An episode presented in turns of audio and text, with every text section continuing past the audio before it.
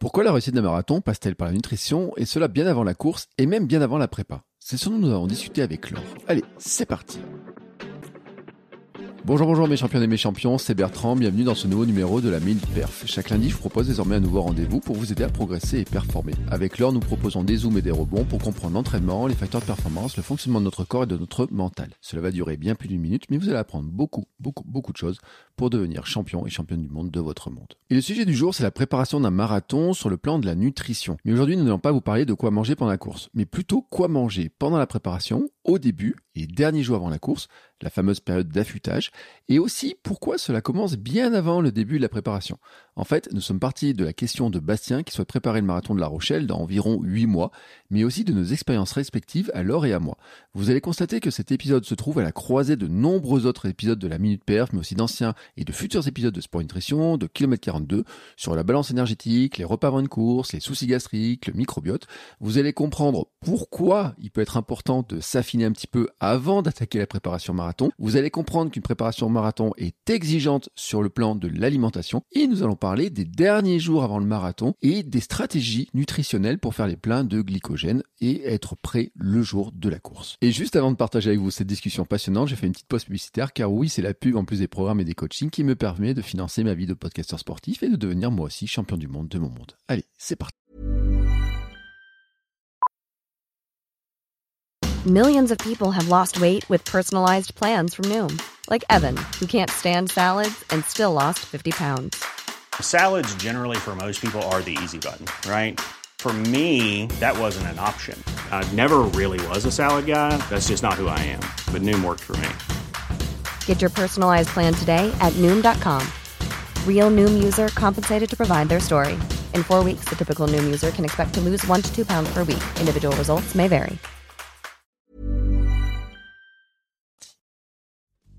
Bonjour Laure, Salut Bertrand. comment vas-tu? Bah écoute, je vais vraiment super bien. Et toi? Eh ben écoute, ça va bien, ça va bien. Euh, on se retrouve aujourd'hui pour une nouvelle minute perf. Dans le sujet, je n'ai... Alors, il faut le dire, c'est toi qui as la question du jour. Qui as les sujets, qui as tout. Ah, donc je te laisse piloter. Presque les clés du camion, quoi, en fait. Non, je plaisante. Non, c'est un sujet dont on a beaucoup parlé tous les deux. C'est un sujet euh, qui nous semble euh, très important à traiter maintenant. Pour quelles raisons On va parler de l'alimentation, euh, notamment. Alors, on va voir qu'on va pouvoir faire beaucoup de liens avec beaucoup de choses, mais le but, ça va être d'évoquer la temporalité de l'alimentation jusqu'à un marathon. C'est-à-dire, voilà, concrètement, on s'inscrit à un marathon, bah, qu'est-ce qu'on fait? Alors, cette cette question, nous, on en discute, Bertrand, depuis très longtemps. C'est aussi des choses qui sont dans notre quotidien, de d'échanger sur ce qu'on mange, comment on s'alimente. D'ailleurs, on va quand les personnes écouteront cet épisode, on aura couru le semi-marathon de Vichy tous les deux. Mm. Euh, on a tout de suite évoqué l'idée des ravitaillements, de comment on allait s'alimenter, etc. Donc, c'est des choses qui sont au cœur de, de, qui sont dans la tête de tous les coureurs. Euh, on se pose toujours les questions de qu'est-ce qu'il faut manger et quand. Et cette question, en fait, on s'est dit qu'elle était intéressante pour deux raisons d'être posée. Alors, trois raisons d'être posée maintenant. D'une part, parce qu'elle vient d'un, de nos auditeurs qu'on remercie, Sébastien, euh, qui s'est inscrit au marathon de La Rochelle euh, et qui nous, qui nous a dit, ben voilà, je me suis inscrit au marathon de La Rochelle. Concrètement, qu'est-ce que je peux faire en termes de, de stratégie nutritionnelle jusqu'à mon marathon? Donc ben, cette question, on l'a trouvée euh, très intéressante parce que bien sûr le marathon de La Rochelle, c'est un des derniers marathons en France du calendrier, voire peut-être parfois souvent le dernier. Euh, il a lieu plutôt fin novembre. Euh, donc aussi dans des conditions qui sont particulières, donc on pourra en discuter. Donc d'emblée, on voit que c'est intéressant parce que Bastien, qui s'inscrit au marathon qui a lieu fin novembre, il se pose déjà la question Mmh. aujourd'hui de qu'est-ce qu'il va devoir faire en termes de nutrition. Et puis on s'est dit, ben ok, quitte à traiter la question de l'alimentation, autant la traiter sur la totalité de la préparation marathon, parce qu'un un marathon, ça se prépare pas souvent que sur 10 ou 12 semaines, hein. ça se prépare parfois des mois en avant parce que c'est un gros objectif qu'on se fixe. Et donc on s'est dit, bah ok, on va dès maintenant euh, parler de l'alimentation pour les personnes qui vont faire un marathon d'automne, euh, donc tous les marathons qui vont se dérouler entre globalement septembre, octobre et novembre. Mais on s'est dit, bah tiens, il y a le marathon de, de Paris dans deux semaines, et donc pourquoi ne pas faire profiter aux auditeurs qui vont euh, courir le marathon de Paris ben, du- d'avoir des connaissances au moins sur bah, la semaine d'avant, parce qu'on va parler de ça beaucoup, le jour d'avant, euh, le matin de la, de la course, et puis euh, et puis la course. Euh, donc euh, donc on, on a vraiment ce, ce, ce, ce triple cette triple excuse entre guillemets, cette triple origine du, de l'épisode. Merci Bastien, euh, les marathons d'automne et euh, et puis aussi le, le marathon de Paris dans deux semaines. Qu'est-ce que tu en penses, Bertrand? Bah, C'est une très bonne idée. Le marathon de La Rochelle, j'avais regardé, c'est le 26 novembre. J'ai pas regardé la date, mais j'aime bien quand tu dis que j'ai des très bonnes idées. Voilà, donc tu as des très bonnes idées. C'était une très très bonne idée. Je remercie Bastien pour la question. Voilà, d'ailleurs, elle vient pas de moi en fait, donc. Euh. Bah ouais, mais bon, non, mais si, parce que l'idée de reprendre cette, de rebondir dessus, de le placer maintenant, euh, était une bonne idée parce qu'au début on avait prévu d'autres sujets, on avait dit on va on va mixer un petit peu, mais c'est vrai que d'avoir cette euh, cette vision là long terme, je trouve que c'est bien parce que finalement on se dit euh, huit mois ça laisse de la marge pour commencer à anticiper avant de se préparer vraiment à courir d'anticiper un petit peu ce qui peut être euh, des fois pour certains ça peut être un peu équilibrer le poids ça peut être euh, tout un tas de questions qui peuvent se poser. Euh, parce que je l'ai vu pour certains pour le marathon de Paris et j'ai des auditeurs aussi qui sur le marathon de Paris ne le feront pas parce que bah ils étaient un peu justes en timing hein, non pas sur les timings sur les semaines de préparation mais sur ce que j'ai appelé moi sais la pré-préparation. C'est-à-dire comment tu es prêt à commencer la préparation. Et l'alimentation fait vraiment partie de ce domaine-là parce que si tu es euh, bien, euh, alors j'ai dire affûté, je sais pas si on peut dire le terme affûté, c'est ça qui me dira, mais si on est bien dans ses baskets au début de la préparation, on a quand même plus de chances que la préparation se passe bien. Voilà, donc c'est bien de prendre vraiment de l'avance. Et puis c'est vrai que dans les dernières semaines, on a toujours ces questions, mais qu'est-ce que je mange, qu'est-ce que j'ai mangé le dernier jour, et tout. Euh, et, je te cache pas hein, que moi pour dimanche, je sais toujours pas ce que je mange au petit déj. Donc voilà, c'est c'est vrai, on avait dit qu'on en discuterait, mais tiens, on pourra en discuter, tu vois. Voilà. Euh, ben ouais, on va commencer, on va on va faire une approche un peu chronologique. Mmh. Euh, donc euh, ben, les personnes qui vont passer, qui vont courir le marathon dans deux semaines, ben c'est vrai que cette première partie, alors elle peut vous concerner euh, pour la semaine qui va arriver, parce que finalement on va parler un petit peu de semaine type. Mmh. Comment on s'alimente, à quoi il faut faire, il faut faire attention. Alors, bah, il y a effectivement un des premiers objectifs qui est important. c'est effectivement, on sait. alors, dans une certaine mesure, et attention, je, ne vais pas dire ce que je ne veux pas dire, on sait aujourd'hui que la performance, alors il y a des données hein, là-dessus, il y a des données euh, d'études qui ont été faites sur le lien entre le poids de corps et la performance sur marathon. C'est assez intéressant. Hein. Euh, à un ou deux kilos près, euh, on, peut gagner, je crois, l'histoire de 4 à 5 minutes sur un marathon. C'est vrai? Ah, c'est véridique parce que quand j'avais fait mon marathon d'Annecy en, en, 2018, j'avais regardé ça, j'avais trouvé ça. Alors là, j'ai pas les, j'ai pas la référence sous les yeux, mais ça, c'est un truc qu'on pourra mettre dans les notes de l'épisode mmh. parce que je te, je te retrouverai ça, Bertrand, euh, dans le week-end. Mais il existe, il y a des, il y a des études qui ont été menées effectivement, euh, qui ont démontré un lien très fort entre, euh, alors, à nouveau, ce sont des recherches en sciences humaines, donc on, on, ne parle pas de lien de cause à effet, mais de corrélation. Vous commencez à me mmh. connaître. Donc, ce sont des corrélations. Ça veut dire quoi? Ça veut dire qu'on corrèle en gros, qu'est-ce qu'on a fait? On a regardé les participants euh, à l'arrivée d'un marathon, on a regardé leur temps, on leur a demandé leur poids, tout mmh. simplement. Voilà, en gros, c'est ça. Hein. Ça ne veut pas dire que le poids est le seul déterminant ou l'unique déterminant ou est un déterminant majeur euh, en termes de cause à effet. Pour autant, il y a des corrélations. Donc ça veut dire que bah, sur un temps euh, donné, on constate que bah, les sportifs sont plutôt secs. Et donc en fait, ce qu'on a constaté aussi, c'est que euh, l'augmentation du temps sur marathon était souvent corrélée à une augmentation du poids de corps. Mm. Alors, il y a un décrochage, il faudra qu'on revoie des stats, mais il y avait, il y avait une histoire de décrochage, il y avait une sorte de palier. Il y, avait... il y a aussi surtout, et ça, il faut qu'on en parle. Alors, c'est d'autant plus d'actualité par rapport à, aux épisodes que tu as enregistrés ces dernières semaines sur euh, les troubles du comportement alimentaire chez les athlètes de haut niveau, les filles, etc faut bien se dire qu'il y a un poids de entre guillemets il y a un poids seuil à ne pas dépasser mmh. hein. euh, et ce poids en fait euh, on est encore en retard je pense là-dessus euh, sur le fait qu'on pense encore à tort que les hommes peuvent être plus secs que les femmes au final tu sais comme moi avec tous les épisodes que tu as enregistrés sur le REDES que le REDES est un déficit énergétique on va en reparler beaucoup aujourd'hui mais clairement, le, le REDES est associé à un poids de corps et à une masse adipeuse beaucoup trop faible. Pour assurer l'ensemble des fonctions physiologiques et notamment euh, dans lesquelles les adipocytes ont un rôle. Parce qu'en fait, les adipocytes, ils libèrent euh, des, des, des, hormones euh, et, et, ces hormones, elles sont nécessaires au bon fonctionnement de certains aspects de notre métabolisme et donc de notre de notre fonctionnement cellulaire, biochimique, etc. Donc, ce que je veux dire, c'est, je suis pas en train de dire que il faut à tout prix maigrir pour tout le monde. C'est pas mm. ce que je suis en train de dire. Mais le premier point sur lequel je veux je veux venir, c'est et là, on vous renvoie à l'épisode qu'on a fait sur la balance énergétique et sur euh, comment l'activité physique peut nous permettre de perdre du poids. On a fait un épisode là-dessus. Euh, ça sert à rien qu'on se répète. Mais globalement, dans un premier temps, on va dire que l'alimentation est un moyen, est un moyen d'arriver à un poids que l'on pourrait considérer comme étant un poids de forme, euh, ou on pourrait appeler ça aussi un, poids cible optimal euh, pour le marathon. Euh, ça ne veut pas dire que c'est un poids qui est forcément un poids santé. Mm. Il faut bien distinguer ces deux types de poids. Moi, je l'ai vécu moi-même. Hein. Euh, quand j'ai fait mon marathon en 2018, je faisais sans doute 3 ou 4 kilos de moins qu'aujourd'hui, ce qui est beaucoup pour un ratio de poids de corps à 50 kilos, à peu près comme je suis. Euh, effectivement, j'ai vu la différence.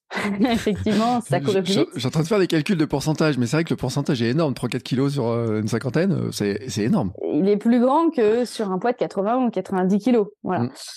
Euh, et, et, effectivement, la comparaison elle est toute faite. Euh, quand on parcourir avec 4 litres d'eau sur le dos, sur... alors bien sûr, c'est pas réparti de la même manière, etc. Mais malgré tout, les 4 litres d'eau, ils sont là. Et quand la, la, la petite fiole, euh, elle s'amenuise, euh, ben on sent que les kilos, ils sont moins là. Mm. Euh, donc, on, on, voit bien hein, que le poids d'emblée, il a, il a un impact direct sur notre vitesse de déplacement. Euh, la problématique du poids aussi dans le marathon, c'est euh, c'est tout ce qui va être lié à la contrainte, à la contrainte biomécanique, à la contrainte articulaire. Bien entendu, hein, plus on a de poids, plus on va faire peser de la contrainte sur nos articulations, et notamment alors là, on a toujours hein, cette, cette, cette, logique qui est très individuelle, hein, les articulations de la cheville, du genou, du bassin, voire du sacro-lombaire. Mmh. Euh, globalement, il y a des individus qui vont plutôt prendre cher dans les chevilles, dans les genoux ou dans les, dans les lombaires, il y a des mécanismes euh, d'équilibre ou de déséquilibre qui se produisent selon les individus. Euh, et, donc en fait, on va pas forcément avoir des pathologies au, même endroit selon. Euh, il y a des gens qui vont compenser des, problématiques de, cheville avec un quadriceps qui est plus musclé, etc. Et donc ça va remonter la chaîne. Ou il y a des gens qui voilà. Voilà. Donc l'idée c'est ça. L'idée c'est de considérer que oui, le poids est un déterminant malgré tout majeur du marathon, et ce que je veux dire là aujourd'hui qui me semble important, c'est même dans une logique qui n'est pas une logique de performance. Ça, c'est important de le dire. C'est-à-dire qu'en fait, moi, j'ai vraiment cette double logique quand euh, je donne des conseils sur le marathon et que j'accompagne des gens sur le marathon. Mon premier objectif, c'est que les gens ils fassent euh, le marathon trop bien, quoi. Parce qu'en fait, euh, surtout quand c'est notre premier marathon, comme c'est le cas de, de Bastien, ben le but, ça reste quand même que ça soit un plaisir. Mm. Et, euh, et, il faut quand même que le marathon, euh, on en garde une, une expérience positive. Parce que euh, déjà, il faut se prémunir de tout risque d'abandon. Donc on verra effectivement dans, dans quelle mesure l'alimentation elle est hyper importante parce que je le rappelle, hein, 80% des abandons sur marathon sont dus à des déséquilibres, à des désordres, des désordres intestinaux ou gastriques. Mm. C'est un chiffre qui est énorme, énorme.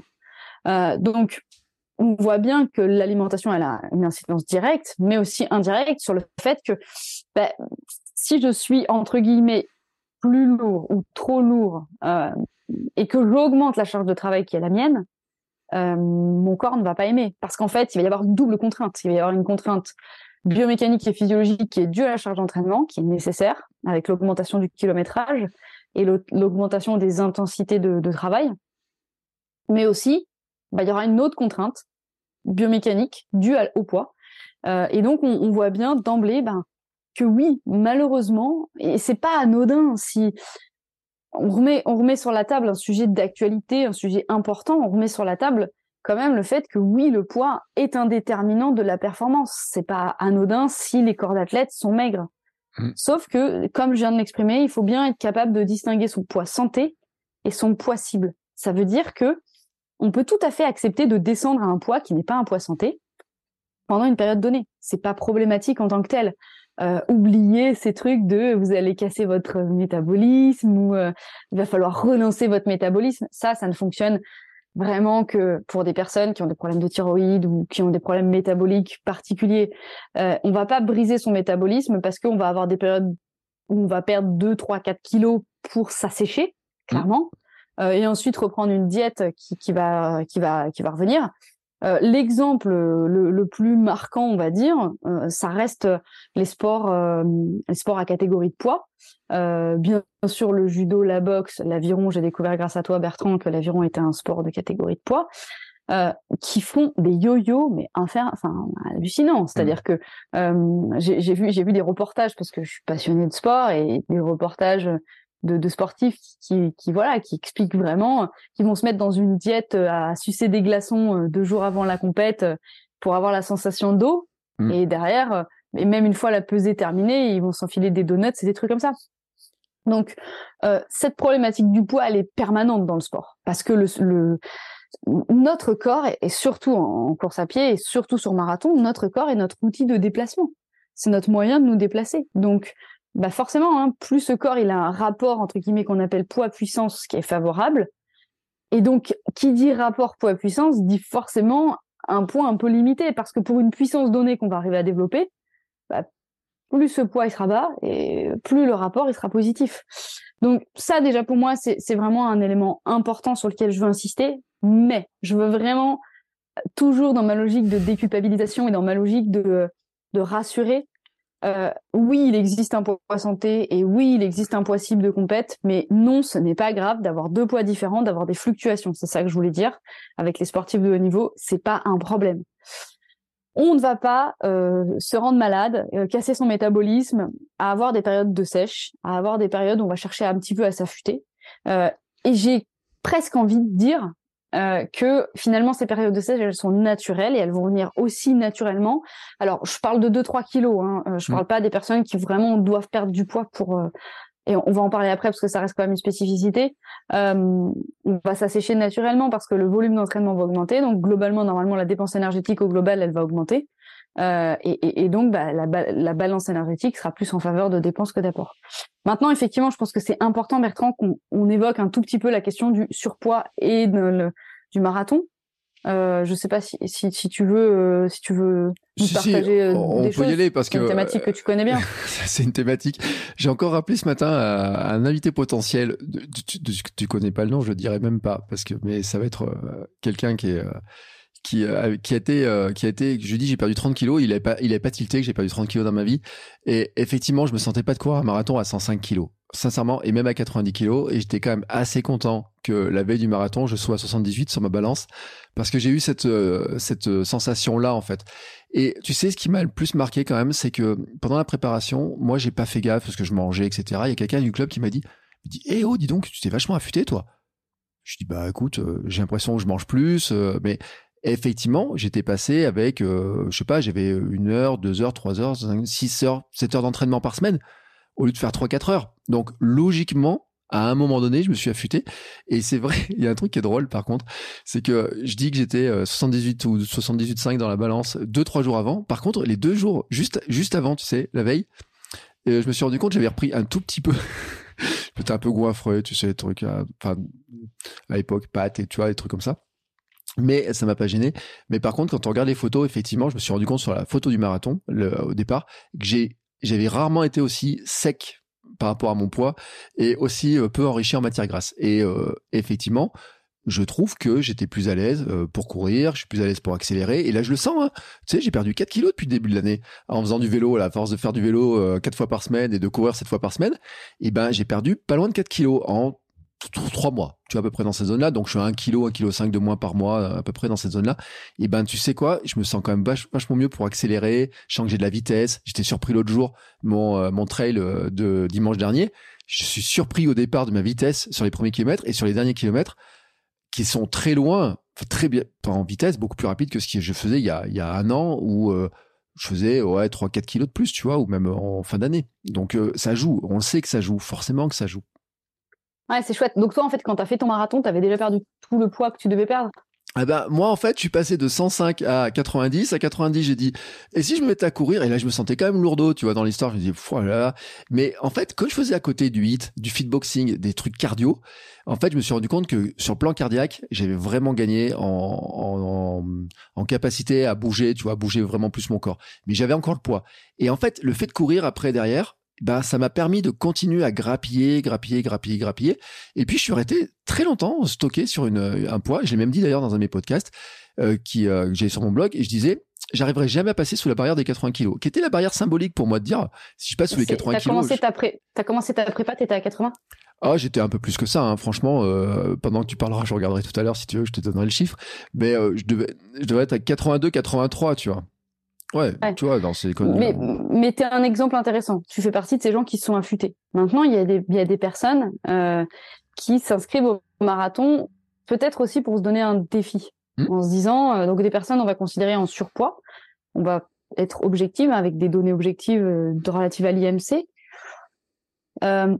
Là, il faut être très prudent. C'est-à-dire que moi, je dis toujours, il faut faire attention à ne pas cumuler des objectifs. Et je l'ai toujours dit, euh, on peut avoir un objectif de performance, un objectif de santé, mais c'est difficilement conciliable les deux. Donc là, je, je mets tout de suite un, tout petit euh, feu orange. Si jamais vous vous êtes inscrit sur un marathon, vous avez du poids encore beaucoup à perdre, faites-vous accompagner. Faites-vous accompagner, ne faites pas ça tout seul parce que le risque, c'est vraiment de, de tomber dans, ben, dans une forme de surentraînement qui peut être plutôt associée peut-être presque à du burn-out physique, euh, dans le sens où le corps, vous allez lui demander une charge physique, vous allez manger beaucoup moins, donc il va y avoir un déficit énergétique et s'entraîner sur du déficit énergétique, c'est pas bon. Euh, on peut pas perdre beaucoup de poids juste en augmentant sa charge d'entraînement, on le sait. Donc on ne pourra pas continuer à perdre beaucoup de poids parce qu'on s'est inscrit à un marathon. C'est pas vrai. Surtout que la plupart du temps, quand les personnes qui débutent le marathon s'inscrivent sur un marathon, les charges d'entraînement, les volumes d'entraînement, ils sont pas conséquents. On est mmh. à 40 km dans la semaine, trois quatre sorties et puis voilà quoi. Euh, donc vraiment attention à ça. Peut-être euh, bien, peut-être moi, le conseil que je donnerais là-dessus, ça serait de faire deux phases en fait. Ça serait de faire une première phase, si jamais c'est un marathon de, d'automne, hein, parce que si c'est un marathon de printemps, c'est un peu foutu maintenant, mais si le marathon il est dans vraiment beaucoup de mois, moi, je, vous conseille vraiment, si vous êtes dans cette situation de, gros surpoids, de faire une première période de sèche, euh, de, continuer de perdre du poids, tout en intégrant de l'activité physique, mais à des fins de santé. C'est-à-dire le but, c'est d'augmenter un maximum euh, le NIT et d'augmenter un maximum euh, la dépense énergétique d'activité et de non-activité, et aussi de, de bien gérer vos apports alimentaires. C'est comme ça que vous perdrez du poids en combinant les deux et une deuxième partie d'avoir une préparation spécifique au marathon tout en réintégrant et en rééquilibrant la balance énergétique euh, en faveur euh, d'un équilibre et de ne plus être dans un déficit trop important. Parce que sinon, ça va induire de la contrainte. Donc, on voit bien que sur tout l'avant, bien sûr que l'alimentation, elle va être liée grandement euh, à la question du poids, mais pas que. Le, le, deuxième point sur lequel moi je veux insister, c'est qu'en fait, adopter une alimentation entre guillemets dite saine et de performance, ça prend du temps. Et en fait, le corps, il va mettre du temps à intégrer cette alimentation et aussi à se rééquilibrer. Alors, je parle pas forcément de personnes qui ont des carences ou quoi, hein, mais tout simplement, euh, il faut envisager le fait que l'alimentation va devenir votre premier carburant euh, à l'effort dans une préparation comme ça. Et globalement, une préparation sur du long terme, euh, donc on peut penser aux personnes hein, qui font les marathons d'automne. le but, ça va être de maximiser là, on va dire jusqu'à l'été, du volume, euh, augmenter du volume, augmenter la charge d'entraînement, augmenter la dépense globale. Hein. Ça peut être de la marche, ça peut être du vélo avec de l'entraînement croisé. Il y a beaucoup de gens qui se déplacent en vélo pour aller travailler. Euh, bah, tout ça, c'est intéressant. Donc, on augmente du volume de pratique. On augmente du temps passé à des intensités faibles à modérées, euh, voire intenses, hein, mais on augmente ce temps d'activité mmh. physique au global. Que ça soit de la course, du vélo, de la marche. Mais donc, globalement, il y a ça. Ça veut dire que derrière, il faut un carburant. Et ce carburant, euh, eh bien, on sait aujourd'hui hein, qu'une calorie ne vaut pas une calorie, euh, que euh, calorie de riche en micronutriments et en macronutriments, bah, c'est mille fois mieux qu'une calorie vide. Alors, qu'est-ce que je veux dire par là? Ben, On sait que plus le produit est raffiné, ultra transformé, plus il va être dépourvu de minéraux, de micronutriments et de macronutriments. Typiquement, euh, on prend une chips et on prend de la pomme de terre, on est sur le même ingrédient de base. Mm non mais si même je sais c'est caricatural mais la chips en fait. non la chips la chips c'est l'ultra transformation de la pomme de terre on peut pas faire plus ultra transformé au mm. niveau de la pomme de terre euh, dans la pomme de terre il y a encore une pomme de terre cuite à la vapeur il y a plein de minéraux il y a il y a beaucoup de macronutriments il y a des bons glucides euh, il y a il y a de l'amidon euh, qui, est, qui, est, intéressant, surtout si on fait refroidir la pomme de terre et qu'on mm. la mange froid, parce qu'il y a ce qu'on appelle la rétrogradation de l'amidon. Donc on va avoir une baisse de l'index glycémique, donc c'est intéressant. Donc la pomme de terre en tant que telle, c'est un aliment qui est plutôt sain parce qu'il est brut, alors que la chips, elle est ultra transformée. Et donc pour un même aliment, bon, on va pas apporter les, les mêmes minéraux. Et pour autant, on pourrait apporter tout autant d'énergie avec une pomme de terre et avec euh, quelques chips. Mais tu sais que ce sujet-là de la pomme de terre et tout, on va en reparler dans pas longtemps dans Sport et Nutrition. Alors, je peux pas dire trop avec qui, l'invité, etc. Mais c'est un vrai sujet euh, intéressant. Mais on parlera pas du tout de marathon. Parce que c'est pas quelqu'un avec qui on parle vraiment de sport, mais on parlera par contre de nutrition et de certains éléments de nutrition. Donc, euh, et je sais que ça intéresse beaucoup de gens. Puis, tu sais, moi j'ai une théorie sur la chips, c'est que comme ça craque, on a tous envie de manger des chips. Mais c'est vrai que c'est l'ultra transformé, hein, ça nous attire, mais c'est vrai que parfois il faut savoir faire une croix dessus. Ah, t'as raison. En fait, tout ce qui craque, c'est souvent que ça a été ultra transformé. Donc euh, voilà, ce qu'on voulait dire là-dessus, c'est que plus l'aliment est ultra transformé, moins il est riche en minéraux. Et donc, euh, il faut toujours avoir cette logique. Donc, pendant la prépa euh, marathon, pendant tout au long de la prépa, le plus important, c'est d'avoir une balance énergétique qui est équilibrée et aussi d'avoir un apport en vitamines, minéraux et macronutriments qui est important. Alors, je m'explique. On va pas refaire euh, toute la théorie de l'équilibre de, la balance énergétique. On vous renvoie vraiment à, l'épisode qu'on a consacré là-dessus, mais on voit bien du coup le transfert et tout le lien entre tous les épisodes, et je trouve ça important de le souligner. Euh, donc globalement, il faut équilibrer sa balance énergétique. Ça veut dire que il faut être soucieux de se dire combien de calories à peu près je dépense par jour et combien de calories du coup il faut que j'ingère. Alors, comment on calcule à peu près les calories qu'on dépense, surtout quand on est en prépa marathon? Mm. Bah aujourd'hui, on a des montres qui sont quand même relativement bien faites. Alors, qui peuvent se tromper hein, quand on bat des œufs et pensent qu'on est à 180 cardio parce qu'il y a un accéléromètre dans le poignet. malgré tout, ce que je veux, ce que je dis toujours, moi, c'est que c'est un bon indicateur en termes d'évolution, parce qu'au final, on peut faire un peu des, des moyennes. Et euh, donc, ce qui est intéressant en fait dans dans ces dans ces montres, c'est qu'on va pouvoir avoir une approximation globale de ce qu'il faut qu'on mange. Et en fait, moi, je dis toujours, il faut faire des tests sur soi-même. C'est-à-dire, on prend un, on prend une ration donnée, on essaye de stabiliser un peu des rations, un peu des repas, etc. C'est ça qui est important en fait. Et on voit si oui ou non on prend du poids ou on perd du poids ou on stabilise. Et en fait, c'est ça l'idée. C'est simplement d'essayer de faire une corrélation pour le coup entre ce que l'on mange et son poids. Donc ça veut dire qu'en fait, il faut suivre son poids régulièrement. Mm. Et aussi, il faut suivre ses apports alimentaires régulièrement. Alors pour ça, il y a des applications qui sont vraiment très bien faites. Euh, je sais pas si on peut donner des marques, mais il y a plein d'applications gratuites. Vas-y, vas-y, euh, euh, dis-le. Bah moi, j'utilise et je conseille d'utiliser Foodvisor, qui est pas mhm. mal. Euh, c'est une appli qui a une qui est gratuite, qui a une, partie gratuite qui est très très bien. Pourquoi j'utilise celle-là? Je la trouve très facile à utiliser et aussi elle compte les fibres, ce qui est rare. les fibres, on va voir que ça va être nos amis sur la grosse partie du, de la prépa et vont devenir nos ennemis à partir de la dernière semaine. Mm. Donc c'est important d'avoir les fibres. Euh, les fibres, c'est un élément santé ultra important et qu'on a trop tendance à, minimiser.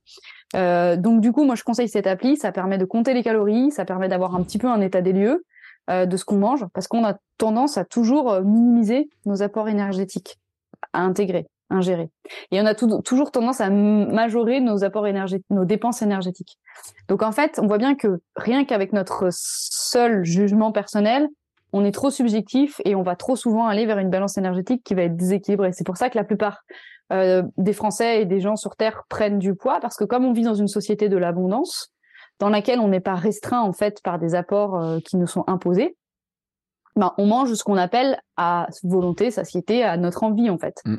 Et au final, je pense qu'on a tous en nous cette volonté malgré tout de contrôler notre poids euh, à quelques exceptions près. Hein, personne n'aime se voir prendre du poids, je pense. Euh, et, et, pour autant, il y a des gens qui continuent de prendre du poids. Et donc la question, en fait, c'est pourquoi? Eh bien, tout simplement parce qu'il y a ce fameux jugement négatif euh, biaisé de, de, de, ce déséquilibre. Donc voilà, moi ça, je pense que c'est important de le dire. Euh, et donc de, de, bien avoir en tête qu'il faut bien gérer sa balance énergétique. Mais tu sais, j'ai regardé quelque chose quand même. Je te fais, je te coupe, je suis désolé, mais j'ai regardé quelque chose. Et j'ai fait deux préparations dans marathon dans ma vie. Enfin, en fait, j'en ai fait trois, mais j'ai couru qu'un marathon. La première, j'avais, tu sais, je m'étais blessé. Et ben, j'avais commencé la préparation marathon quand même à 85 kilos, tu vois. Alors, c'est, c'est magique, les applications. Et je l'ai terminé, euh, à 82 kilos, tu vois, dans ces zones-là. Donc, j'avais perdu 3 kilos. Et sur la deuxième préparation marathon, j'ai perdu 2 kilos alors que j'étais quand même plus bas, tu vois déjà, j'étais un peu plus bas. Et en fait, ce que je me rends compte surtout, c'est que j'ai ça tapait dans la graisse en fait. je me suis rendu compte qu'en fait, la variation, elle est plus, euh, c'est vraiment les pourcentages de graisse qui ont, vraiment varié. Et ça explique aussi pourquoi les gens me disaient ah bah tiens, t'as perdu des joues, euh, tu vois les trucs dans le genre là en fait. Euh, donc c'est vrai que et alors la troisième préparation marathon qui est elle il y a eu le Covid. Je peux pas te dire, j'ai pas le chiffre parce qu'elle a duré que six semaines et en six semaines, je pense que j'ai pas eu le temps de de trop, trop, trop m'affiner, même si je peux regarder. Ouais, j'étais léger quand même. À l'époque, j'étais léger, tu vois. J'étais beaucoup plus léger. Donc, euh, Ah, quoique, tu vois, bah, sur les six semaines, j'avais quand même perdu un kilo. Si, si, tu viens de le retrouver, j'ai quand même perdu un kilo. Donc, comme quoi, c'est vrai que ça va assez vite parce que la dépense énergétique, elle augmente très rapidement. Et c'est vrai que tu as raison qu'il faut le souligner, de surveiller parce que euh, si on continue à manger normalement sans euh, et en s'entraînant plus, il y a un moment, il y a un problème, quoi si on part avec un poids entre guillemets proche du poids de forme, mm. il ne faut pas forcément perdre beaucoup de poids. Moi, dans mon cas, je suis pas sûre que c'était forcément très bien d'avoir perdu autant de poids que j'ai perdu pendant ma prépa. Euh, euh, mais en fait, alors je vais y venir parce qu'en fait, il y a, y a, des problématiques. Donc là, on était vraiment sur la première partie où on est sur une on va, on va appeler ce qu'on pourrait appeler une préparation très générale, très foncière, euh, où on n'est pas encore dans la prépa de la prépa. Maintenant, mm. on va basculer dans la deuxième temporalité de l'épisode, c'est on démarre la prépa spécifique. Donc, bah, pour ceux qui sont dans le marathon de Paris, vous y êtes, vous êtes sur la fin, vous êtes même presque sur la période qu'on appelle d'affûtage. Euh, pour les gens qui vont démarrer un marathon d'automne, eh ben, ce sera les 14, 12, 10 semaines globalement avant le, avant le marathon. Euh, donc là, c'est là le, volume il, il, augmente considérablement, l'intensité, le temps passé à marathon augmente considérablement. On va faire des sorties longues, euh, donc dans lesquelles on sait qu'à un moment donné nos substrats énergétiques suffiront toujours, hein, on s'entend, mais ne suffiront plus pour rester à des intensités de travail élevées, mm. d'accord? Et donc, il va falloir apporter pendant cette période plus de, de quantité d'énergie, en qualité aussi, et aussi pendant euh, s'alimenter pendant l'effort. Alors, je vais, je vais rester d'abord sur euh, l'alimentation de, euh, de, du quotidien après, etc. C'est quoi une alimentation euh, qu'est-ce qui, sur quoi, en fait, je vais pas te donner un plan alimentaire parce que ça serait totalement nul, parce que ça c'est vraiment propre à chacun, à son poids, à sa dépense énergétique globale, à tout un tas de choses. Mais il y a des éléments de focus, on va dire, qui sont importants. Sur le plan des macronutriments, bien entendu, les protéines restent quelque chose de très important. Pourquoi? Parce que on va avoir tendance à casser beaucoup de fibres musculaires. Mmh. Or, ce sont les protéines qui vont permettre de reconstruire les fibres, donc de mieux récupérer. Les protéines contribuent également à la prise de masse musculaire, donc on voit bien qu'elles sont directement impliquées euh, dans la performance pour le coup. Les protéines, comment on les calcule? On dit souvent qu'il faut fluctuer entre 1,6 et 2 à 2,2 grammes pour les gens qui veulent prendre de la masse, mmh. euh, grammes de protéines par kilo de poids de corps. Donc c'est facile de faire le, le calcul. On multiplie 1,6 par son poids de corps et on obtient le nombre de grammes de protéines dont on a besoin par jour. Sur un marathon, moi, je conseille toujours d'être à 1,8 à 2 grammes de protéines par kilo de poids de corps.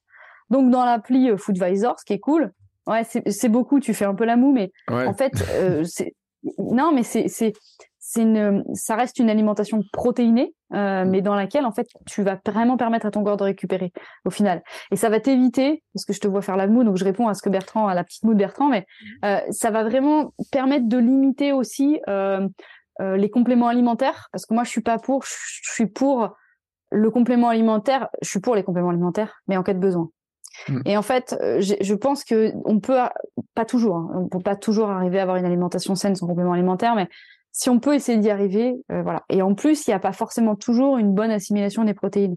Donc c'est pas parce que tu vas en prendre 2 grammes par kilo de poids de corps que tu vas assimiler ces 2 grammes par kilo de poids de corps, tu vois. Alors si je faisais l'amour, en fait, c'est sur la quantité que ça demande de manger certaines choses, etc. Parce que euh, tu te rends compte, par exemple, euh, faut, faut être honnête, un blanc de poulet, euh, si tu achètes 100 grammes de blanc de poulet, t'as pas 100 grammes de protéines dedans. C'est 20, non, tu as 20 à 25 grammes de protéines selon la. Ouais. Donc, ça, veut dire qu'on y arrive vite, mais euh, pas si vite que ça. Le problème, c'est qu'on a trop cette. Alors, on a trop cette représentation que les protéines n'existent que dans les protéines mmh. animales. Euh, déjà, on peut intégrer des protéines dans son petit déjeuner. Mmh. C'est facile. On prend un œuf, on prend une tranche de jambon, on prend du fromage blanc, on prend du soja, on prend les soja, je rappelle, pas pour les femmes, surtout pas proche de la ménopause et surtout pas si on a des problèmes de dérèglement hormonaux, euh, mais euh, dans d'autres conditions à la limite. Donc on a plein de sources de protéines qui sont intéressantes. Euh, moi, je vois en ce moment, je suis une grande fan de houmous. Euh, je, je, peux manger du houmous le matin au petit déj. Ah oui, moi aussi. Bah, le houmous, pour, pourquoi c'est ultra protéiné? Parce qu'en fait, c'est des pois chiches et les pois chiches, c'est des légumineuses. Donc je vais y revenir après. Donc le matin, on met une petite source de protéines, euh, qu'elle soit animale euh, ou euh, en termes de voilà, comme j'ai dit, œufs, jambon ou yaourt. on peut regarder à, prendre des, des, fromages blancs qui sont plus riches en protéines que des yaourts, par exemple. Alors, juste petite parenthèse sur le skir, euh, pour faire simple, hein, pourquoi dans le skir il y a plus de protéines que dans un fromage blanc normal? C'est juste qu'il a été plus égoutté en fait. Mm. Euh, donc, au final, vous rajoutez de l'eau dans votre skir, bah, vous avez, voilà, vous avez une danse. En fait, c'est l'histoire de, de, volumétrie, c'est une histoire de volume alimentaire. Hein. Euh, donc voilà, c'est un, un, fromage blanc qui a été plus plus plus séché, donc c'est pour ça qu'on a plus de protéines en termes de densité de, de poids de, poids de, poids d'aliments. Euh, le midi, ben moi je suis pour mettre la protéine animale le midi parce mmh. que je trouve que le corps le digère mieux, qu'on va l'utiliser l'après-midi. C'est ma conception. Donc le midi, ben euh, une bonne protéine, une bonne ration de protéines animales. On peut euh, sur le dessert revenir avec de nouveau un apport énergétique. Euh, que ce soit avec un gâteau fait maison protéiné, ça va vite. Hein. Tu fais un gâteau au fromage blanc, t'as des œufs, du fromage, t'as des œufs, du fromage blanc dans le gâteau, ça peut te faire un dessert ultra euh, ultra sain euh, et en même temps protéiné. Euh, je crois moi déjà tu enfin pour une femme tu alors après pour les hommes vous c'est un peu plus difficile mais de toute façon vos apports euh, énergétiques globaux ils sont plus importants que nous. Ensuite il y a la collation de l'après-midi et à nous d'être malins et de mettre de la protéine dans la collation de l'après-midi. Et là c'est là où moi j'autorise entre guillemets je m'autorise et j'autorise euh, ce fameux écart entre guillemets de la du produit non brut un peu plus transformé. Je trouve que c'est bien d'utiliser par exemple de la whey ou de la protéine en poudre au goûter parce qu'en fait, clairement, ça permet d'avoir un apport de protéines à ce moment-là et ça permet vraiment de limiter la fringale de la fin de journée. Euh, moi, c'est un des seuls euh, tips que j'ai trouvé pour euh, limiter cette fringale de la fin de journée et, et, et me permettre aussi d'aller m'entraîner le soir. Alors c'est marrant, ça sera un épisode qu'on fera plus tard, mais là, attention, juste voilà, bien choisir sa protéine. Euh, je ne sais pas si on rentre dans le détail, Bertrand. Ou... Alors, on a prévu de faire un épisode sur le choix des, des protéines. Euh, on en parlera, on fera un épisode spécifique là-dessus. Euh, ouais, ça marche. Parce que je pense qu'il y a beaucoup de choses à dire, etc. Mais c'est là, tu sais, moi, je vais mettre ma couche de beurre de cacahuète quand même hein, dans l'histoire. Mais euh, moi, au goûter, mon beurre de cacahuète, je l'avais aussi intégré pour ça, pour justement l'apport en protéines. Mais après, ça peut être amande, ça peut être des choses comme ça, en fait. Hein. Ouais, alors Bon, on y revient à ça. C'est-à-dire que oui, il y a des protéines, mais aussi surtout beaucoup, beaucoup de lipides. Je suis pas contre le beurre de cacahuète, tu le sais bien, hein, j'adore ça. Et d'ailleurs, tu sais très bien que j'ai un petit pot pour toi, mais euh, le, beurre de cacahuète, c'est top. Et, euh, et, voilà. Mais attention, le problème du beurre de cacahuète, c'est le ratio entre la quantité de protéines et la quantité de lipides. Hmm. Euh, donc oui, c'est très bien, c'est très cool. Le matin aussi, ça peut faire l'objet d'une bonne source de lipides, pas de souci. Mais attention, donc bien au goûter, pas de problème. Pour le côté plaisir aussi, hein, le côté sympa, mmh. euh, toujours cette règle du 80 sérieux et 20% de plaisir. Euh, mais derrière, attention à, avoir un vrai apport de protéines entre guillemets euh, peu, on va dire peu peu gras quoi. Et puis le soir, bah facile en fait. Le soir, on peut avoir la protéine avec un petit morceau de fromage. C'est, on est quand même le pays du fromage. Alors il faut aimer le, il faut aimer le lait. Je vais y venir après aussi. Il y a d'autres problèmes avec ça, mais euh, le soir, ça peut être des légumineuses, ça peut être un repas végétarien avec des légumineuses. Euh, ça peut être des petits falafels, ça peut être des petites galettes, euh, des petites galettes de lentilles, des dalles, des lentilles, lentilles carottes. Il y a tout un tas de plats. là, le seul point sur lequel il faut être vigilant, c'est que quand on mange des légumineuses, pour avoir une assimilation protéinée complète, il faut le manger avec des céréales complètes pour avoir l'ensemble du spectre des acides aminés. Sinon, les, les protéines ne sont pas euh, entre guillemets totales. Parce que la protéine en fait c'est quoi? C'est c'est un assemblage d'acides aminés. Mm. et en fait dans les légumineuses il n'y a pas tous les acides aminés nécessaires à la construction d'une protéine humaine. Voilà. Et donc euh, il faut les associer à des céréales euh, à des céréales complètes euh, le quinoa, le boulgour, la semoule complète, le riz complet, les pâtes complètes, il y a tout un tas de choses. Après, ça dépend des sensibilités de chacun, ça dépend aussi de ce que je vais dire, le deuxième point. C'est-à-dire qu'on peut avoir une alimentation qui est très cohérente, très, très saine, etc. Mais la prépa marathon va avoir des incidences pour certaines personnes sur nos modalités de nous alimenter. Il y a plusieurs choses. D'une part, l'augmentation du volume va avoir souvent des répercussions sur la sensation de satiété. Mmh. On observe deux types de mécanismes. Soit on a beaucoup plus faim, ce qui mmh. est souvent le cas et ce qui est plutôt logique, plutôt sain, normal, on va dire. J'aime pas le mot normal, mais plutôt cohérent. Mmh. Euh, on augmente le volume, on augmente la dépense, on a plus faim. Bon, c'est mathématique. Donc dans ce cas-là, à la limite, j'ai envie de dire, ça pose pas trop de problème. Le problème, c'est que quand on commence à surcharger l'organisme. Je parle pas de surentraînement, hein, je parle de surcharger l'organisme. Un des premiers euh, entre guillemets euh, symptômes ou indicateurs, c'est la diminution de l'appétit. C'est la diminution de la sensation de faim. Ça, c'est un des premiers euh, signes cliniques que l'on met en évidence chez les personnes qui vont être en surentraînement et parfois aussi sur ce qu'on peut appeler aussi du burn-out physique, par exemple. Euh, donc attention, si vous commencez à constater une diminution de la sensation de faim, c'est sans doute que la, charge d'entraînement est peut-être trop importante. Il y a aussi des problématiques, c'est qu'en fait, euh, l'activité physique va donner faim à certains moments et va limiter la faim à d'autres moments. Et là, c'est très interindividuel. Euh, moi, je sais que je rentre d'une séance, je, je, peux me jeter sur sur tout ce qui existerait en termes d'alimentation autour de moi. J'ai tellement j'ai tellement j'ai super faim.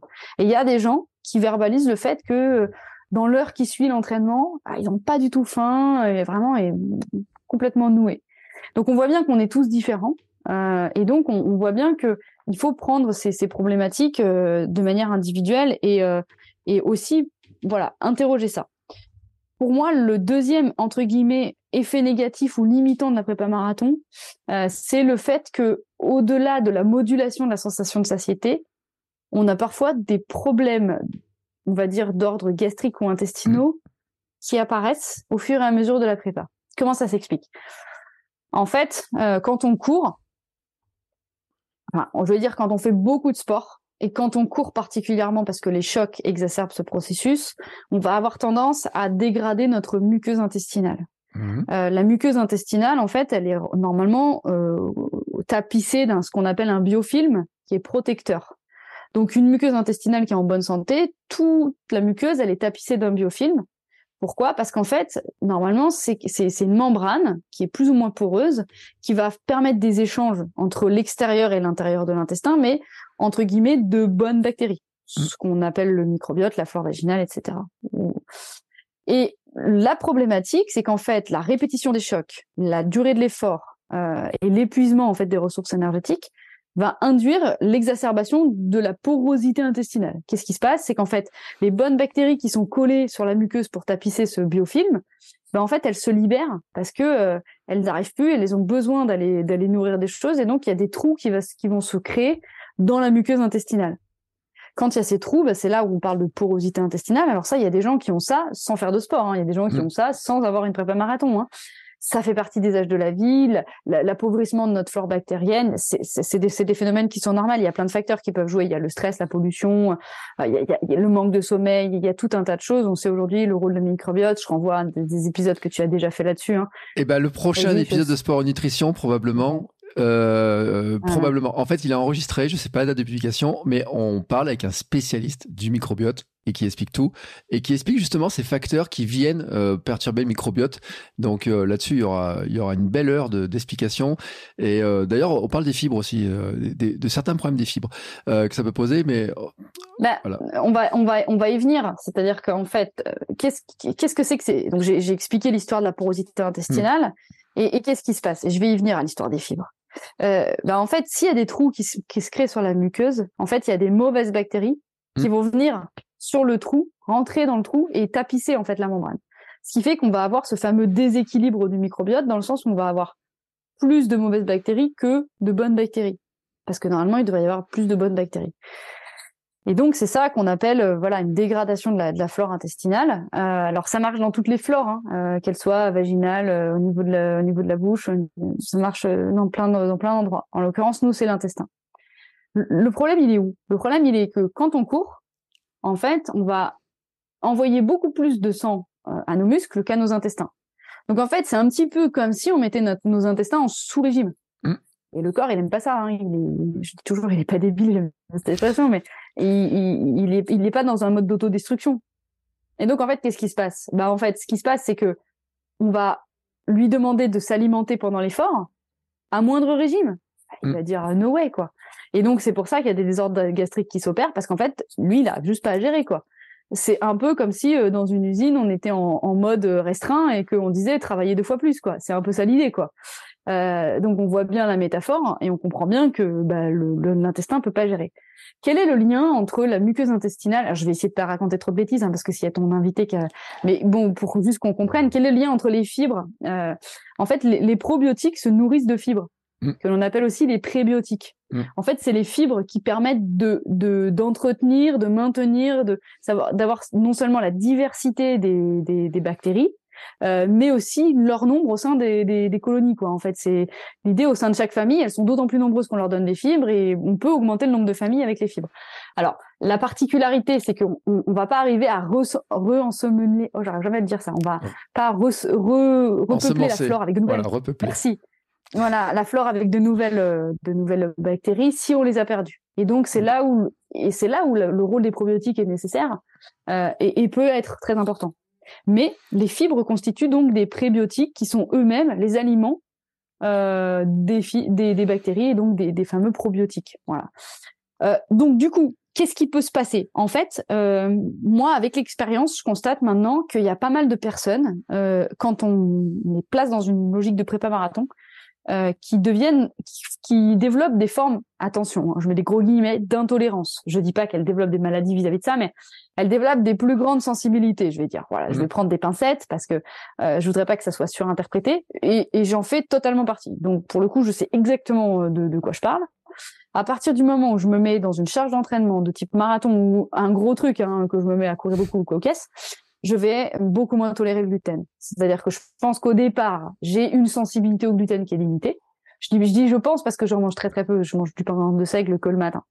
Euh, le seul, c'est le seul apport de gluten de ma journée. Donc, je peux pas savoir si je le tolère bien ou pas. Mais ce que je constate, c'est que pour un même apport de gluten, quand je suis dans une prépa marathon, je peux faire aucun écart. Et derrière, je peux pas me permettre d'avoir mangé dans ma journée une autre source de gluten, sinon c'est la catastrophe absolue.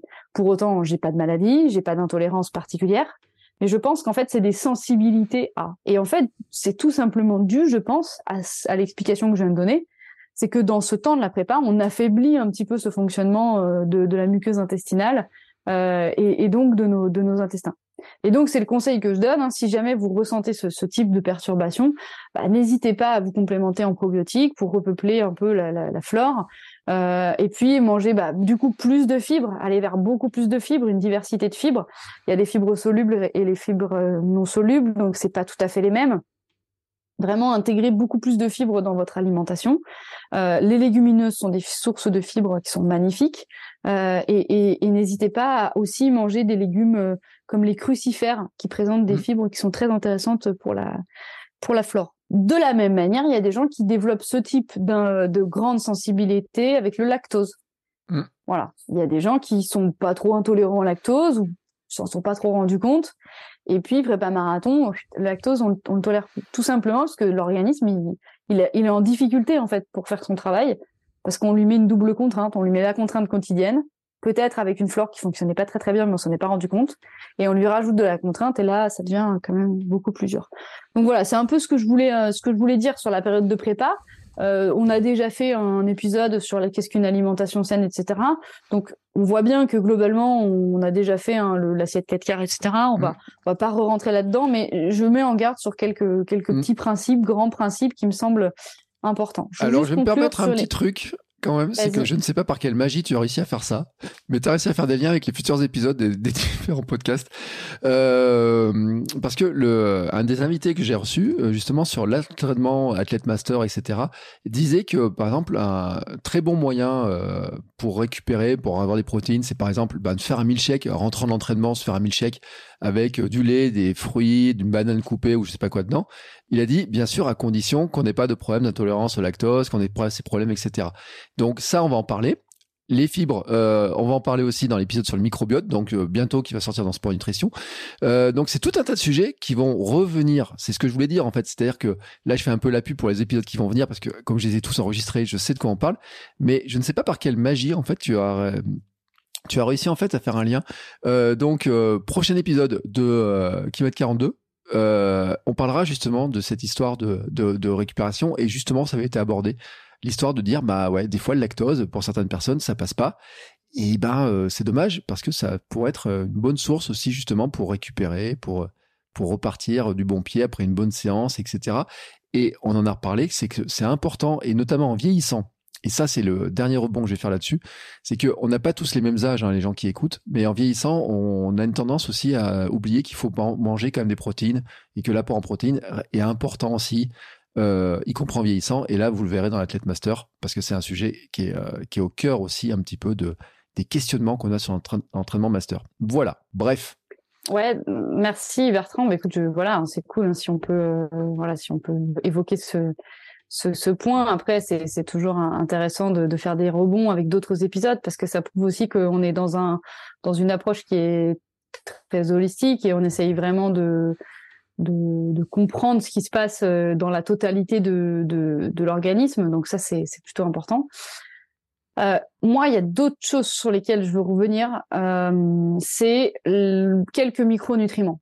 Euh, je veux simplement revenir sur, d'une part, le fait qu'il y a une problématique sur le fer. Mm. Euh, donc euh, ça, c'est vraiment très important. Dans le sens où j'avais déjà expliqué, mais en fait, alors ça touche surtout les femmes parce que les femmes ont tendance à souvent manger moins de protéines que les hommes. Le fer est dans les protéines rouges, les viandes rouges. Euh, mais aussi sur le fait qu'on a nos règles et qu'on perd beaucoup de fer avec les règles. Et donc en fait, si on rééquilibre pas, on peut vite tomber dans une carence en fer. Et autre chose, en fait, euh, la problématique, c'est que dans les sports à impact, euh, le fer il est transporté dans les globules rouges et en mmh. fait, euh, on a démontré qu'il y avait un éclatement des globules rouges dans le sang. Et du coup, euh, ben d'emblée, on perd du fer aussi. Euh, donc en fait, on voit bien qu'il y a un écart entre le fer ingéré et l'absorption du fer euh, dans l'organisme, parce que quand il est transporté dans le sang, c'est qu'il va aux cellules cibles qui en ont besoin. Donc on voit bien qu'en fait, il n'est pas acheminé, quoi. Euh, donc par rapport à ça, il faut vraiment faire attention au fer. Il faut avoir une consommation de fer qui est importante. Je sais que tout le monde n'aime pas le boudin noir et on en avait déjà parlé, mais moi je trouve que ça reste une, source de fer qui est très satisfaisante. Euh, après, euh, voilà, de la viande rouge. Alors même si euh, on est dans des logiques beaucoup plus de, végétarisme et de limiter les apports en, viande, ce qui est mon cas. en fait, le problème d'une carence en fer, c'est que ça diminue, ben, puisque on va, limiter le transport d'O2, donc on va limiter nos fonctions cardio-respiratoires. Euh, et puis le faire, l'anémie fatigue beaucoup. donc c'est des indicateurs qui doivent permettre ça. Et puis autre chose, euh, on avait, euh, on devait faire le rebond et, et, du coup on le fait. On avait évoqué l'idée de la concurrence entre le magnésium et le calcium. Oui. Euh, qui sont deux minéraux, euh, qui sont deux minéraux importants. Euh, donc on avait, on avait dit qu'on referait un tout petit rebond parce que je, j'avais pas été, j'avais pas été hyper satisfaite de ma réponse et donc on avait dit avec Bertrand qu'on, qu'on on ferait ça. Alors ça se fond très bien dans l'épisode, donc c'est parfait, ça c'est pas hors sol. Euh, pourquoi être vigilant sur ces apports en, magnésium et en, calcium? Euh, Déjà, juste rappeler qu'en fait les deux euh, rentrent en concurrence dans l'absorption de la cellule en fait, parce que c'est une histoire de deux canaux ioniques. Je vais pas être ultra technique, hein. Mais en fait c'est soit l'un soit l'autre. Ils peuvent pas rentrer ensemble, donc ils sont en concurrence. Et quand il y en a un des deux qui passe en priorité, bah, c'est davantage le calcium. Après, le magnésium, il y a aussi un autre système, qui, un autre mécanisme qui fait qu'il est évacué. Euh, je crois que j'en ai parlé sur le stress la semaine dernière. Euh, plus on est stressé et plus on évacue du magnésium dans les mmh. urines. Donc on voit bien qu'on peut très vite manquer de magnésium. Euh, et donc pour ça, moi je, je recommande vraiment de, de faire attention, de, de, consommer des eaux riches en magnésium. Euh, bien sûr, l'épargne est une eau très très riche en magnésium. Après, elle a un goût particulier, il faut l'aimer. Euh, mais euh, ça reste important euh, de, de, de, consommer ben, des apports, d'avoir des apports en magnésium qui, qui, sont qui sont importants. bien sûr, il y en a dans le chocolat, mais après, il faut manger beaucoup de chocolat pour avoir du magnésium. Donc, on en mm. trouve dans les oléagineux comme les amandes et les noix. On en trouve beaucoup dans les épinards, mais à nouveau, c'est du magnésium végétal, donc qui est souvent moins bien assimilé dans les légumineuses, euh, dans les graines de chia et dans l'avocat et la banane. Euh, donc c'est pour ça qu'il y a des bananes. Euh, c'est pour ça qu'il y a des bananes sur les courses. Euh, mais j'avais vu une étude là-dessus qui démontrait qu'en fait la banane, euh, elle n'était pas forcément, c'était pas forcément le meilleur ami du coureur. Euh, je crois que c'était une histoire avec le potassium. Je l'ai plus là comme ça, mais il faudrait que je recreuse mon truc. Mais c'était intéressant. Et en fait, c'est une hérésie qui est des bananes. Euh, la conclusion de ça, c'est que c'est une hérésie qui est des bananes. J'ai juste pas l'explication. mais euh, je me souviens de cette affaire-là. C'est une hérésie qui est des bananes sur des, des trucs de ravito, parce qu'en fait, ça serait plus contre-productif pour le sportif qu'autre chose. Donc, je ah vous dirais ça à faire à suivre. et pourtant, attends, et, les tennisman et tout, on les voit manger un bout de banane sur eh les ben, au changement de côté. C'est une hérésie totale. C'est une hérésie totale. Mais je te redonnerai la, je vous redonnerai la, la référence parce que ah j'avais un truc là-dessus et j'ai juste plus l'explication là parce que je l'ai pas là, bien pas là. Euh, voilà. Donc attention aux micronutriments et euh, et bien euh, bien ces apports en, calcium et en magnésium. Le calcium, hein, c'est aussi la minéralisation osseuse, donc c'est important euh, dans le cadre de la, de la pratique de la course à pied. Euh, voilà, je pense que je suis pas mal. Qu'est-ce que t'en penses, Bertrand? Parce qu'il nous reste euh, la, il nous reste la semaine d'avant, euh, le jour d'avant, il nous reste des trucs. Hein. Non, mais on va pas creuser sur les micronutriments et tout, parce que l'épisode de Sport Nutrition qui est sorti vendredi, on parle vraiment des carences en micronutrition. On a parlé du fer, des coenzymes Q10, on a parlé du zinc, on a parlé de tous ces trucs-là. Euh, c'est un épisode qui est super complet, qui est avec Sébastien Diffenbronn, qui fait de l'alimentation notamment, qui suit des trailers, des sportifs, qui fait aussi l'assistance sur les trails, qui est super calé. On a vraiment parlé de tout ça, de tous ces éléments-là, et notamment en fait des, euh, des faux amis, des vrais amis, des sources qu'on peut avoir et tout. Donc je renvoie, je mettrai un lien sur mes sports nutrition si vous voulez pas écouter. Euh, j'ai eu les premiers retours parce que là on enregistre vendredi, j'ai eu les premiers retours et je te garantis euh, les retours, notamment je pense un petit un petit clin d'œil à Marie Laura qui a dit qui a pris plein de notes sur le sujet, qui a, pris plein de trucs et, et donc il y en a eu d'autres qui ont fait des retours. Donc je vous mets un lien pour creuser parce qu'on a fait peut-être une heure et demie sur le sujet pour vraiment aller creuser.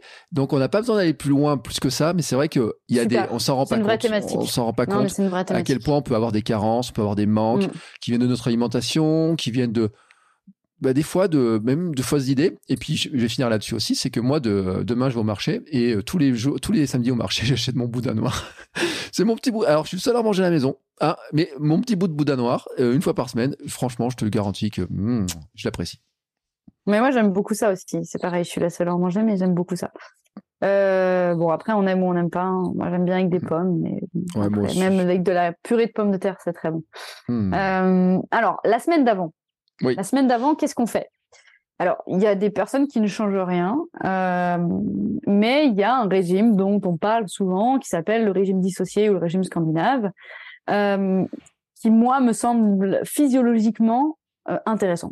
C'est-à-dire que scientifiquement, euh, je vois pas pourquoi en fait euh, ça pourrait pas être bénéfique. C'est-à-dire que c'est toujours une histoire de bénéfices et de risques. Mm. je vois toujours ça comme ça.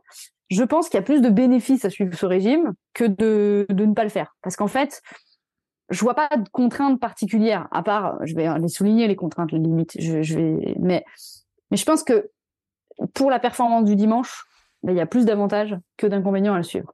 Les inconvénients, ils sont sur la période, on va, on va expliquer. Donc en gros, il est dissocié parce qu'en fait, il dissocie deux phases. C'est pour ça qu'il s'appelle origine dissociée. Euh, il y a une première phase, en fait, environ de 8 jours à 4 jours avant le marathon. Donc mmh. on peut commencer à peu près le, samedi, le dimanche d'avant.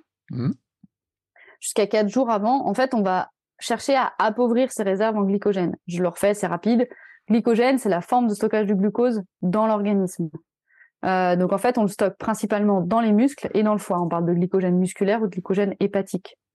Euh, ce, ce, ce, glycogène, lorsqu'on va, lorsque le corps va venir chercher à le, à le déstocker parce qu'il en a besoin, parce que je rappelle que le glucose est l'une de nos principales sources d'énergie.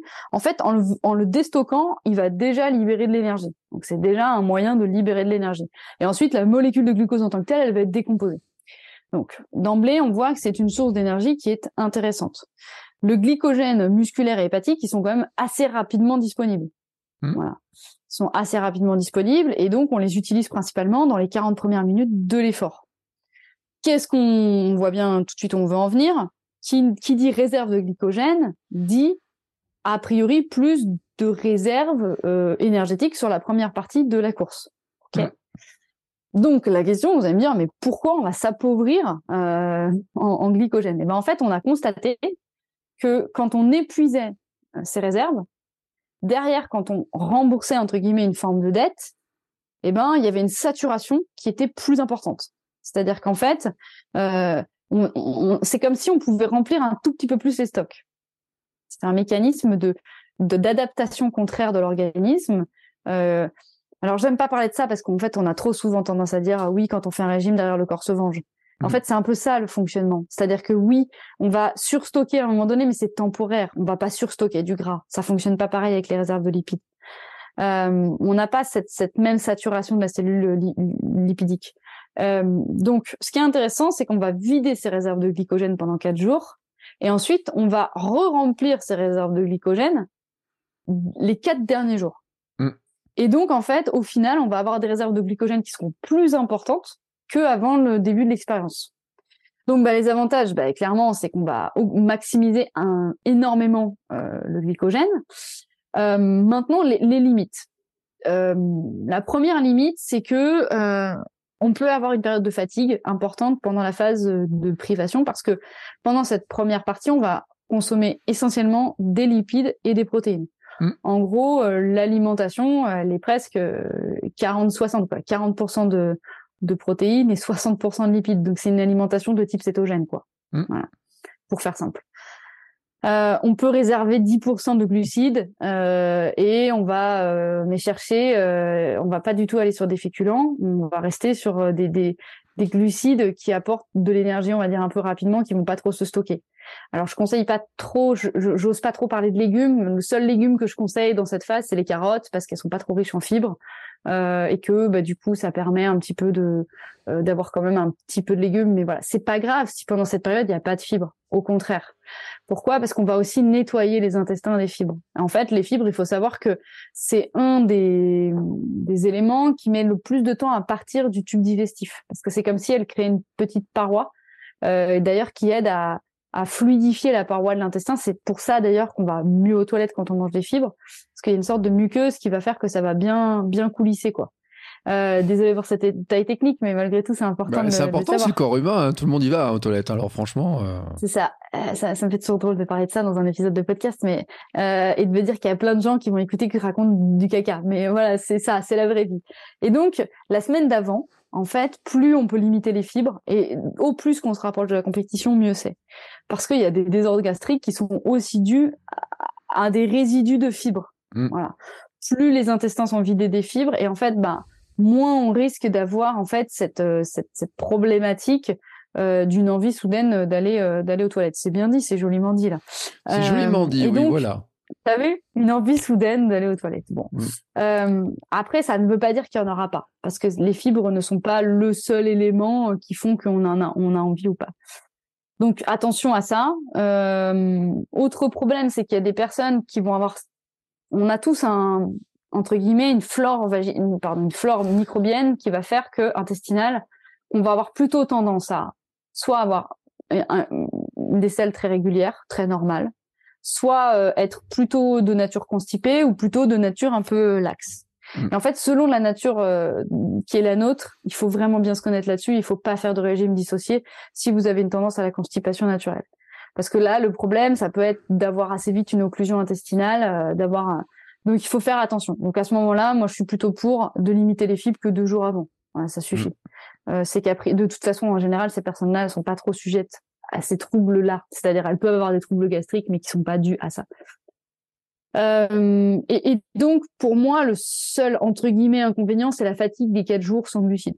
Voilà. Pour moi, c'est le gros gros inconvénient. Après, je pense qu'il faut pas répéter ça plusieurs fois dans la semaine, euh, dans l'année. Je pense qu'il mmh. faut pas, euh, voilà, faire des régimes dissociés plus de deux fois. Euh, je pense que deux fois c'est très bien pour l'organisme. Au-delà, ça induit quand même un stress pour l'organisme, et, et, donc il faut quand même faire faire attention, euh, faire attention à ça, quoi. Donc moi, je suis assez pour de ce régime dissocié euh, parce que je trouve que ça, ça permet de, de maximiser, euh, maximiser les choses. Ensuite, et on arrive sur la fin de la prépa. en fait, on pense toujours à tort que le repas le plus important, c'est le repas du matin. Mmh. Tu m'as parlé de ça tout à l'heure avec ton petit déjeuner. En fait, le repas le plus important, c'est le repas de la veille. Ouais. Parce qu'en fait, bah, c'est celui qui va finir de remplir ses stocks. Tu vois? La veille, tu vas remplir tes stocks, tu vas dormir et du coup, tu vas pas réutiliser l'énergie que tu stockes. Je suis pas en train de dire qu'il faut se faire péter la panse euh, le soir euh, de la veille. Pour autant, euh, les pasta parties, alors elles n'existent pas par hasard d'ailleurs. Hein. Les pasta parties, elles existent justement parce que on sait très bien l'importance de maximiser les, réserves de glycogène la veille. Mais elles présentent un inconvénient, c'est qu'on va avoir trop tendance, bah, déjà à manger euh, beaucoup de gluten, mmh. parce que dans les pâtes, il y a beaucoup de gluten, donc faut faire attention pour les personnes qui sont sensibles à ça. Et puis aussi, euh, le but, c'est quand même pas d'avoir un énorme repas la, veille au soir. Il faut avoir un repas de qualité, avec beaucoup de glucides. Euh, moi, je, je conseille, la semaine d'avant, je, pour le coup, je mange que des, des, des pâtes intégrales à complète, Mm. Euh, mais la semaine d'avant, pas de blanche, quoi. Pas de blanche, riz blanc, tout blanc, quoi. Il y a zéro fibre dedans, quoi. Il faut limiter toutes les fibres, quoi. Et, et, donc, un repas qui peut être intéressant veille de course, euh, alors ça dépend des, des, une nouvelle fois, hein, des, des, profils, on va dire, des personnes. Euh, moi, je sais que voilà, je vais pas avoir tendance à manger trop de riz parce que sinon, euh, je vais, je, voilà, j'ai plutôt une tendance, euh, voilà. À boucher. mais hein? Ça bouche? De quoi? Ça bouche?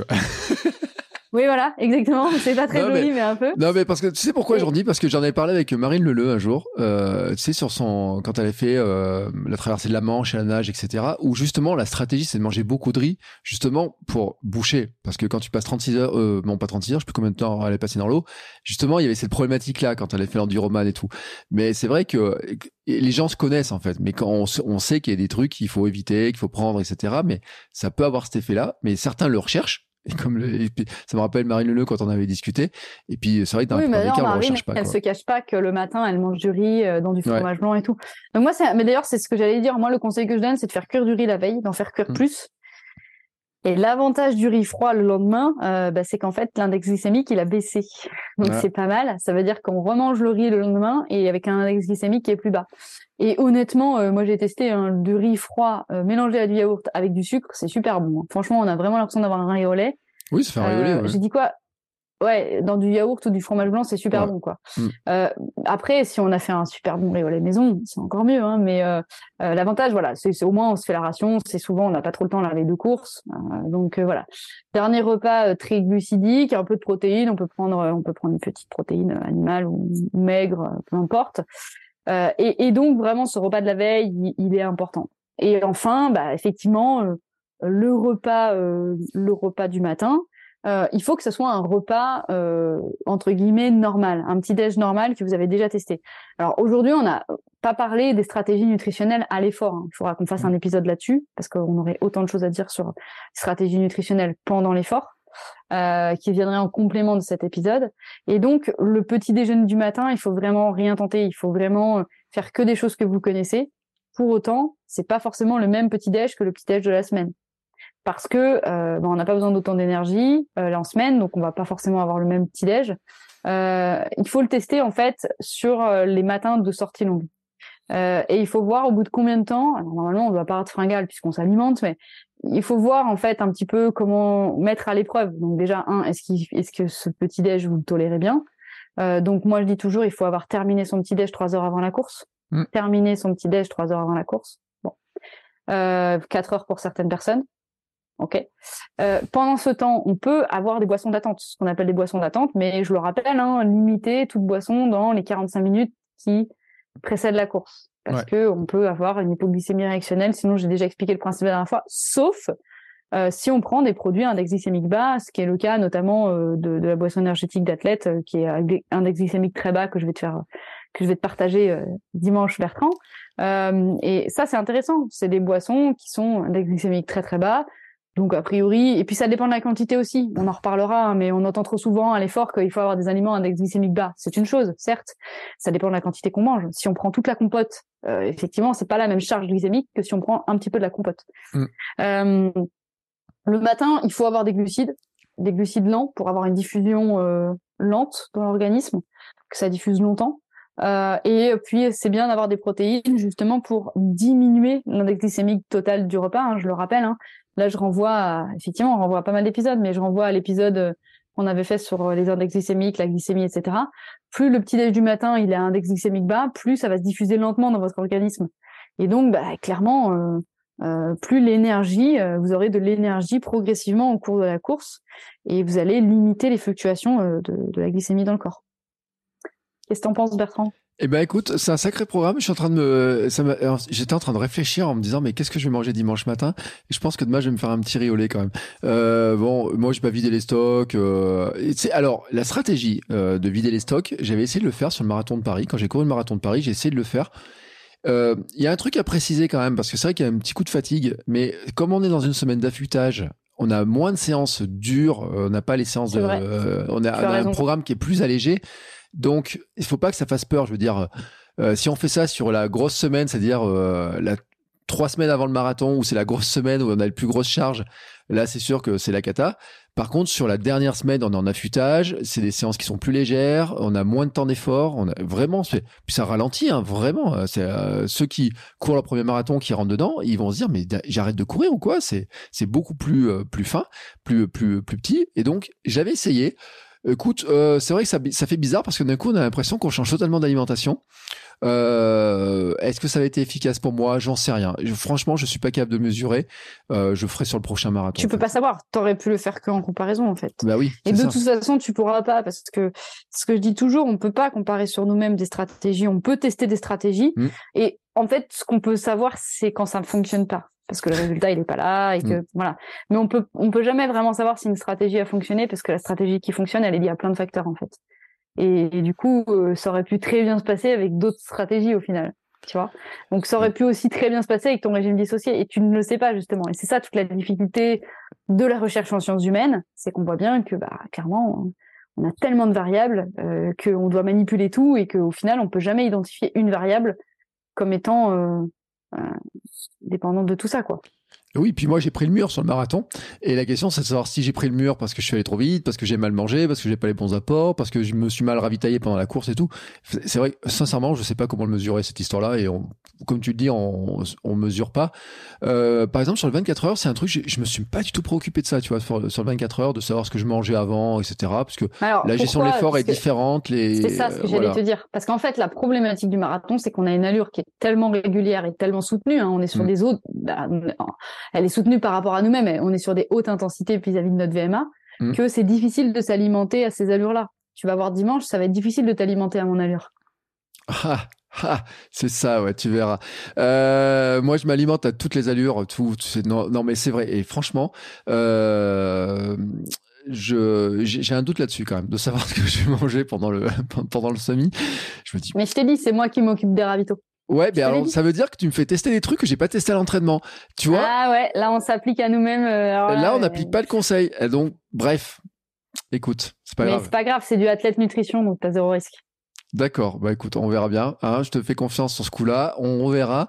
Euh, de toute façon, je l'ai dit, hein, l'épisode de euh, la semaine prochaine, après peut-être sera un épisode où on dira, elle m'a laissé sur le bord de la route, j'étais, je me suis vidé de toute mon énergie et tout, je sais pas quoi. Enfin, j'en sais rien en fait dans quel euh, dans quel état je vais être. Ah, bon, j'espère. Bon, Bertrand, je pense qu'on a fait un beau tour d'horizon sur euh, sur l'alimentation. Euh, donc, on reprécise hein, qu'on n'a pas parlé de la nu- de l'alimentation pendant l'effort. C'était un Mm. choix de notre part parce que sinon on y serait on y serait encore demain matin. Ouais. Euh, et, et puis et puis on, on, on fera un épisode hein, sur comment s'alimenter pendant l'effort. Ne pas tester les produits le jour du semi ou du marathon pour faire référence à nous deux. Alors, comme on dit toujours, hein, les cordonniers les plus mal chaussés, mais en fait, le semi qu'on fait dimanche, il faut quand même préciser euh, aux auditeurs que c'est un semi qu'on fait davantage euh, pour euh, partager un- une expérience que d'une performance. On n'est pas du tout prêts ni l'un ni l'autre. Ouais. Et pas puis en plus, préparé. on y va aussi pour choper, essayer de choper un dossard pour le marathon de Paris ça. pour tous, parce qu'il y ça. a, ça fait partie pour ceux qui le savent pas. Alors là, quand même, il faut le répéter. Il y a des épisodes, il y a des épisodes, il y a des euh, compétitions partenaires du marathon de Paris, marathon pour tous des Jeux Olympiques, sur lesquelles on peut gagner des dossards. Et le marathon, le semi-marathon de Vichy fait partie des compétitions euh, où il y a euh, quatre dossards hommes et quatre dossards femmes sur 900 participants, je crois à peu près, environ 1000 participants. Euh, les femmes, je sais pas combien il y en a. T'as plus de chances de gagner le dossard que moi, mais veut Mm. dire que Mm. quatre, tu vois, euh, franchement, euh, déjà s'il y avait 500 hommes, 500 femmes, etc., le nombre de chances est quand même beaucoup plus élevé que sur tous les challenges. Soyons honnêtes. Euh, je sais pas s'il faut finir ou s'il faut juste être inscrit. Bon, on va dire qu'il faut finir quand même. Euh, Non, je pense que c'était inscrit avec ton dossard. Ouais. Bon, bref, on Ils y va aussi pour ça. Voilà, on Non, y va y va aussi sur- pour on ça. y va surtout pour ça, parce que le reste, on s'en fout. Ah non, moi j'y vais pour battre mon record. Attends, franchement, sincèrement, je suis affûté, Ouais, je me suis affiné, Ouais, j'ai fait le régime Ouais, scandinavo, euh, bugnato avec bien, de la truffade, des bons etc. épisodes, hein, c'est ça Ouais, ouais. Et vraiment, je me suis, euh, tu vois, je- j'étais en train de calculer mes apports en eau. J'ai bu de la rosana pour avoir du magnésium. Euh, je prends ma vitamine D tout le temps, tu vois. Enfin, euh, non, non, non, je suis, je me suis affûté, Mm. affûté, tu vois. Franchement, tu vois, je suis, je suis fin, tu vois, comme une petite ficelle. Bon, Bertrand, je Ouais. pense qu'on peut conclure là-dessus. Hein, Bon, on va mal. conclure là-dessus sur nos bêtises. Euh, c'est vrai, non, mais c'était important de faire, euh, de parler de ça parce Ouais. que je sais aussi, il y a un truc qui va se passer, c'est que dans les semaines qui viennent, il y a des gens qui vont regarder le marathon de Paris à la télé, des choses comme ça. Ils vont voir leurs amis auront le marathon sur Instagram, sur Strava et tout, et ils vont se dire, eh, si moi un jour j'y allais, si je pouvais pas faire ça à la fin de l'année, etc. Et rappelons que sur la fin de l'année, donc il y a La Rochelle, il y a Lyon, il y a, il y a plein de marathons sur la fin de l'année, et que c'est le moment en fait où on peut se lancer dans ces préparations là.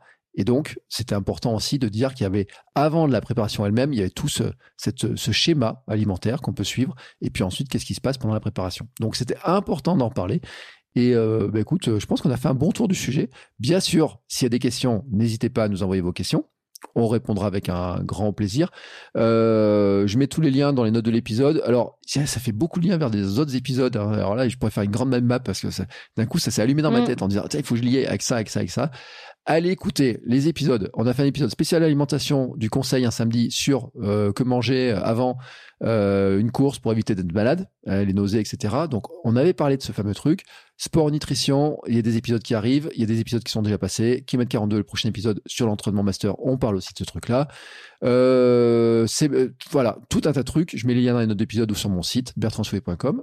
Et puis, je mets le lien vers ton site à toi pour les gens qui veulent te contacter. J'ai tout dit Super. Yes, c'était trop bon, comme d'hab. Bon, j'ai oublié de dire un Merci truc. Bertrand. Aujourd'hui, c'était mon 600e jour de course quotidienne. C'est vrai. Ouais, on a oublié de le faire. Et j'ai oublié de le dire au Bon début parce que tu m'as demandé comment ça va. Et ben écoute, et Eh j'ai ben fait oui. ma petite séance et tout. J'ai fait mes petits rituels de pré-course, tu sais, j'écoutais mes trucs, mes petites, j'ai dit tac, pam, et hop, 600e jour. Et euh, demain, 601e, et donc euh, dimanche, 602e. Écoute, voilà. Sur ce, on clôture? Yes. À bientôt Bertrand. À bientôt Laure. Et à bientôt tout le monde. Et bien sûr, euh, bonne course à tous ceux qui sont en train de préparer le marathon, les semi-marathons et tout ça, parce que je sais qu'il y en a beaucoup. Ciao, ciao À bientôt.